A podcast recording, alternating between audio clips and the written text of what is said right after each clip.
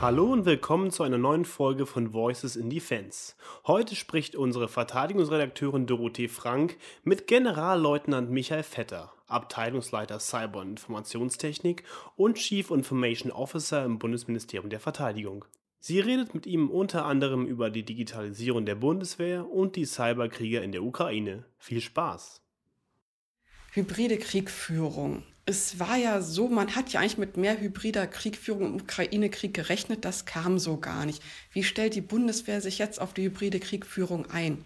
Also ich denke, hybride Kriegführung ist ein Tatbestand, jetzt auch unabhängig vom, vom aktuellen Krieg in der Ukraine, mit dem wir uns intensiv auseinandersetzen müssen. Wir stellen fest, ähm, hybride Kriegführung ist übrigens nichts komplett Neues. Das gab es in der Vergangenheit auch schon. Neu sind die technischen Möglichkeiten bei hybrider Kriegführung, insbesondere die Möglichkeiten aus dem Cyber- und Informationsraum durch Desinformation, durch Cyberoperationen Effekte zu erzielen, die im Ende dazu dienen sollen, das Vertrauen in eine politische Führung, ein politisches System zu unterminieren, Gesellschaften zu entzweien und so einem Gegner die Möglichkeit zu geben, seine Ziele umzusetzen und dabei gleichzeitig im Regelfall unterhalb der Schwelle eines klassischen Krieges zu bleiben. Also die Grauzonen zwischen Frieden, Krise und Krieg verschwimmen immer mehr.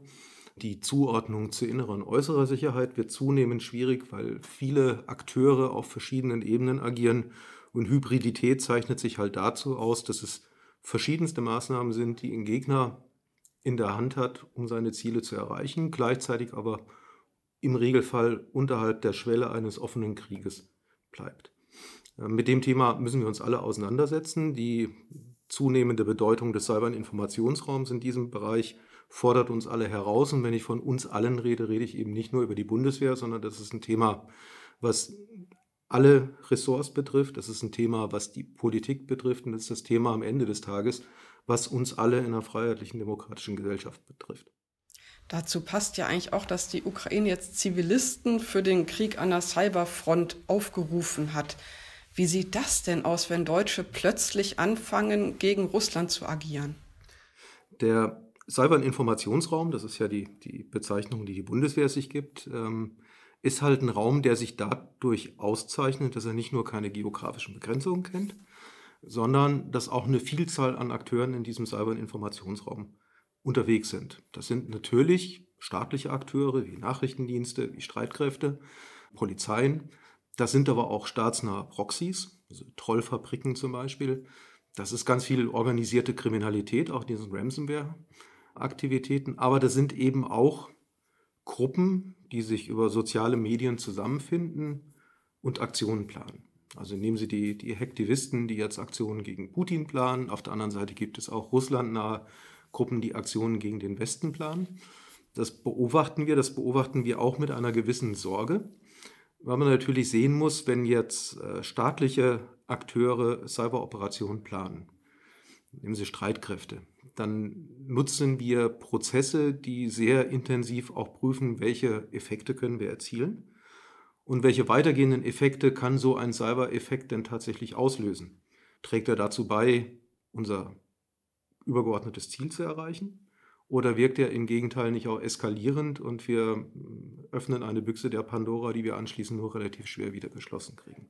Und das ist genau dieses Risiko, wenn jetzt solche Hektivistengruppen glauben, im Cyberraum agieren zu müssen und zum Beispiel Russland anzugreifen, weil wir eben davon ausgehen müssen, dass die nicht die Ressourcen haben, um genau solche Targeting-Prozesse zu durchlaufen. Und dann kann unter Umständen äh, so ein Cyber-Effekt auch durchaus Wirkungen haben, die nicht gewollt waren und die so eine Krise eher befeuern als deeskalieren. Also das ist durchaus ein etwas neueres Phänomen, mit dem wir uns auseinandersetzen müssen. Ähm, es birgt aber eben auch Risiken, dessen muss man sich bewusst sein. Zurück zur Digitalisierung der Bundeswehr. Da ist ja doch, welche Potenziale haben Sie da schon identifizieren können, was da weiter vorangehen könnte? Also Digitalisierung ist einer der wesentlichen Handlungslinien der Bundeswehr. Ich bringe es gerne auf die sicherlich stark vereinfachte Formel, wer nicht digitalisiert, verliert. Äh, wenn wir äh, moderne Konfliktszenarien sehen, dann wird es darauf ankommen, dass wir mit weniger Kräften größere Räume überwachen müssen, dass wir Entwicklungen frühzeitig aufklären müssen, dass wir Ziele zuweisen müssen und durch ein Zusammenspiel aller Dimensionen dann auch die entsprechenden Effekte generieren, also auch Ziele bekämpfen können. Und das geht nicht mehr eben nur in den klassischen Dimensionen Land, Luft und See nebeneinander, sondern wir haben den Weltraum als Dimension und wir haben den Cybern-Informationsraum als unterstützende Dimension, aber auch als, eine, als Dimension, aus der heraus eigene Effekte in die Operationsführung eingebracht werden. Also auch das militärische Umfeld hat sich schon deutlich verändert. Digitalisierung der Bundeswehr ist aber jetzt mehr als nur die Digitalisierung des Gefechtsfelds, auch wenn das eine ganz wesentliche Handlungslinie ist, sondern wir verfolgen einen Ansatz, der auf drei Ebenen zielt. Zum einen die Digitalisierung der Streitkräfte, das, was ich gerade so mit dem digitalen Gefechtsfeld angedeutet habe. Zum Zweiten geht es darum, unsere gesamten administrativen Prozesse, also alles, was wir zur Unterstützung dieser Bundeswehr brauchen, vom Personalwesen über das Rechnungswesen, die Logistik, die Materialerhaltung, dass wir auch in diesen Bereichen deutlich stärker digitalisieren.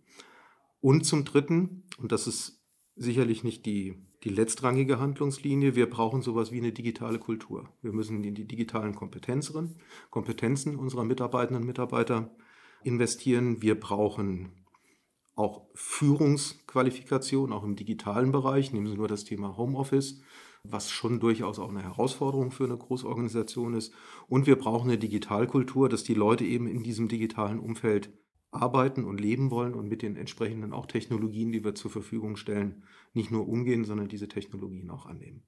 Und genau das machen wir. Wir haben in unserer Umsetzungsstrategie Bundeswehr, die wir alle zwei Jahre aktualisieren, genau diesen Dreisprung Digitalisierung der Streitkräfte, Digitalisierung des Verwaltungshandlungen und digitale Kultur und digitale Kompetenzen als Zielfelder, ähm, wo wir Maßnahmen entwickeln, diese Maßnahmen auch nachhalten und das Ganze auch über ergänzende Dinge wie zum Beispiel eine Studie zur Digitalkultur begleiten. Auch diese Studie wollen wir alle zwei Jahre fortschreiben, um eben zu sehen, wo sind wir auf dem Weg der Bundeswehr in eine digitale Organisation, was läuft gut, was läuft noch nicht so gut, wo stagniert es gegebenenfalls auch, damit wir eben dann rechtzeitig entsprechend gegensteuern können. Hm, viele der Projekte sind ja sehr langfristig, wie HAFIS, DLBO. Wie gelingt es denn überhaupt, die neue Technologie dann einzufangen in ein Programm, was über Jahre läuft? Und welche, wie ist der Sachstand zur Digitalisierung? Auch das muss man differenziert sehen. Wir haben in der Bundeswehr über lange Jahre IT-Projekte und IT-Services ähnlich gerüstet wie Panzerschiffe und Flugzeuge. Und das war wahrscheinlich nicht durchgehend die schlauste Entscheidung. Wir sind gerade dabei, unter dem Label der Digitalisierungsplattform Bundeswehr die Art und Weise, wie wir IT-Services in die Bundeswehr oder für die Bundeswehr bereitstellen wollen, anpassen. Was ist Idee dahinter? Wir haben in der Vergangenheit sehr viel Nutzerforderungen aufgenommen, haben dann für den Nutzer eine jeweilige IT-Lösung gebaut. Diese Lösung, ich vergleiche sie gerne mit einer Architektenvilla, war meistens sehr detailliert. Sie ähm, war sehr fein justiert. Sie hat auch meistens relativ lange gedauert, bis sie dem Nutzer zur Verfügung gestellt werden konnte. Das war dann aber regelmäßig eine sogenannte proprietäre Lösung, die für den jeweiligen Bedarf konzipiert war, die nicht in das in, in die Architektur des IT-Systems der Bundeswehr so richtig reingepasst hat. Und wenn sie diese Lösung weiterentwickeln wollten, mussten sie auf Gedeih und Verderb im Prinzip auf dieser Lösung weiterarbeiten. Bis hin zur Frage, dass ihnen irgendwann im wahrsten Sinn des Wortes die Programmierer für sowas aussterben, weil die Menschen halt mittlerweile in Pension gegangen sind und die Software veraltet ist. Das war sicherlich nicht der schlauste Weg. Also wollen wir in ein System kommen, wo wir deutlich mehr standardisierte Services anbieten und über Standardisierung können sie eben auch hochskalieren. Diese Services sollen zum ganz überwiegenden Teil marktverfügbar sein, weil sie mittlerweile aufgrund der, der Geschwindigkeit in der zivilen IT-Welt äh, für fast jede Fragestellung am Markt eine Lösung einkaufen können und die dann auch modern halten können. Und es wird dann so sein, wenn der Nutzer einen entsprechenden Bedarf hat, dass, dass wir quasi, wenn Sie so wollen, in unseren Webshop gehen und schauen, welche Angebote haben wir dort liegen und aus den vorhandenen Services dem Nutzer eine Lösung zusammenbauen. Damit glauben wir insgesamt schneller werden zu können, weil wir den doch relativ aufwendigen Prozess der Analyse in der Bundeswehr deutlich straffen können. Dadurch, dass diese Services standardisiert sind, fällt es uns auch leichter, wenn ein Service veraltet ist, ihn gegen einen neueren Service in diesem Webshop auszutauschen. Und am Ende des Tages bin ich davon überzeugt, dass wir dadurch dem Nutzer schneller Lösungen anbieten können.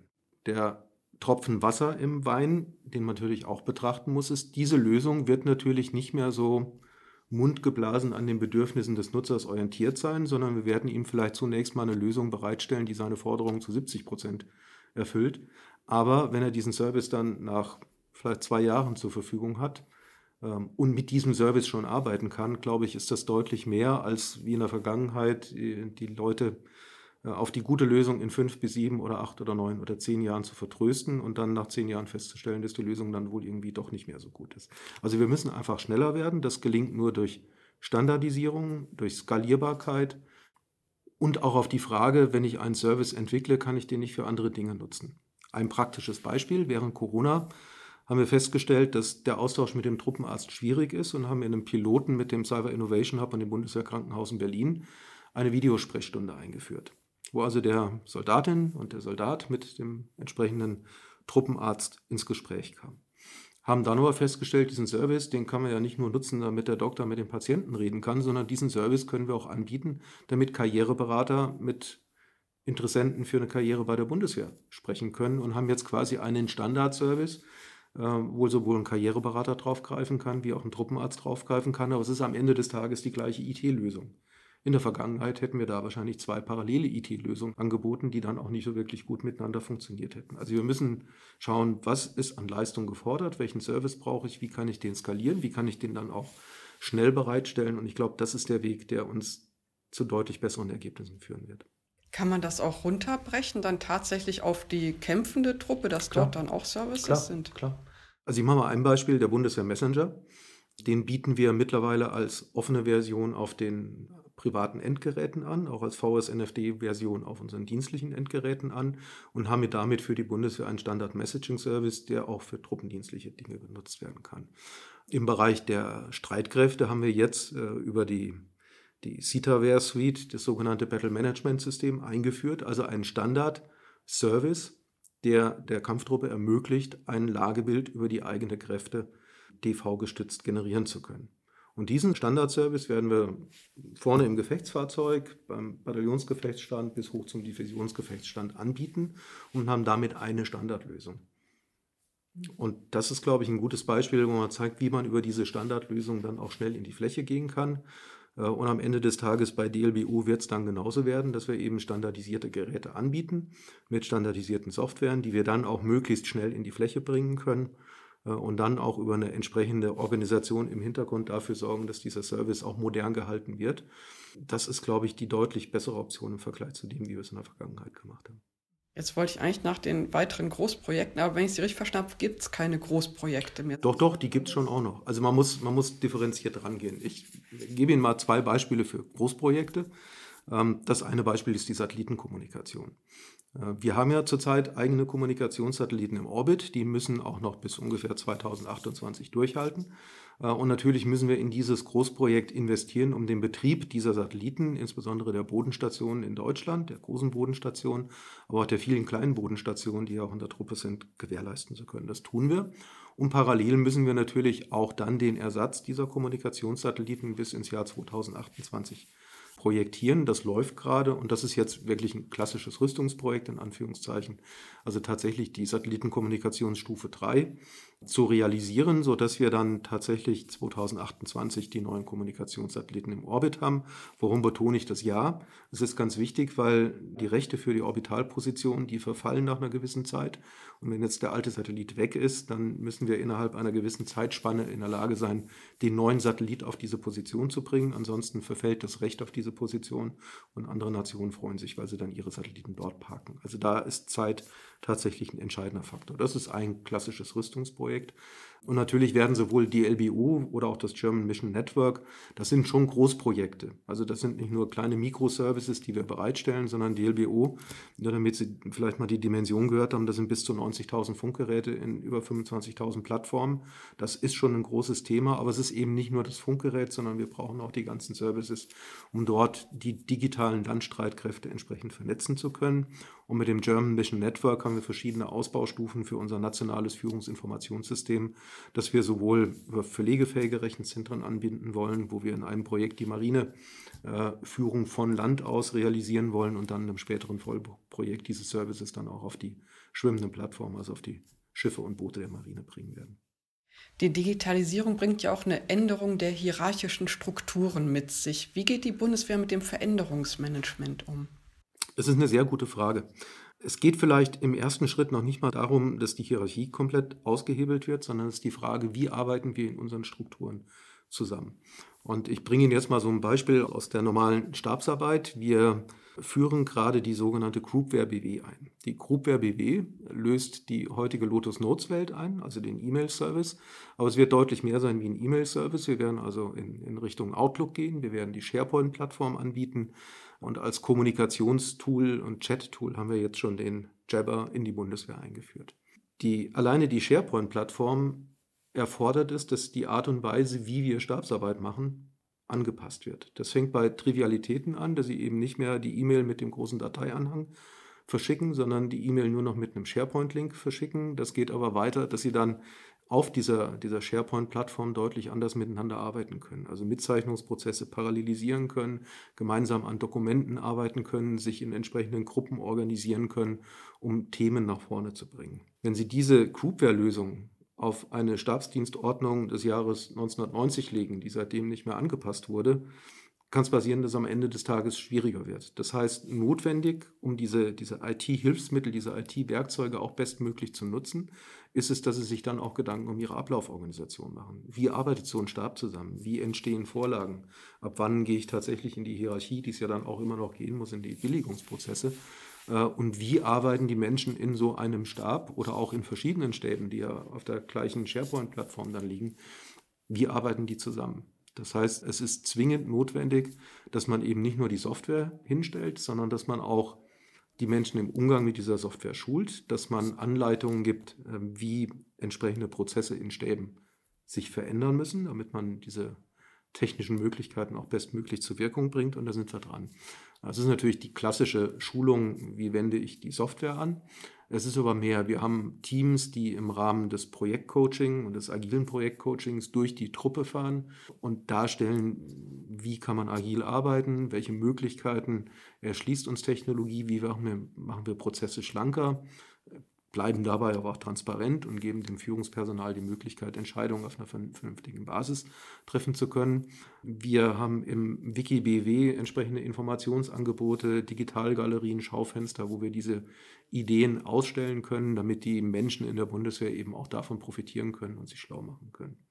Man kann wahrscheinlich nie genug Veränderungsmanagement machen, aber das ist schon eine ganz wesentliche Handlungslinie und ich freue mich, dass auch die Leitung des BMVG, Staatssekretär Zimmer, jetzt vor einigen Tagen sich eben auch in den Dienst der Sache stellt und über entsprechende Interviews, über Podcasts auch deutlich macht, dass wir beginnen von der Leitung unseres Hauses über die militärische Führung alle hinter diesen Dingen stehen und das nach vorne treiben wollen und müssen.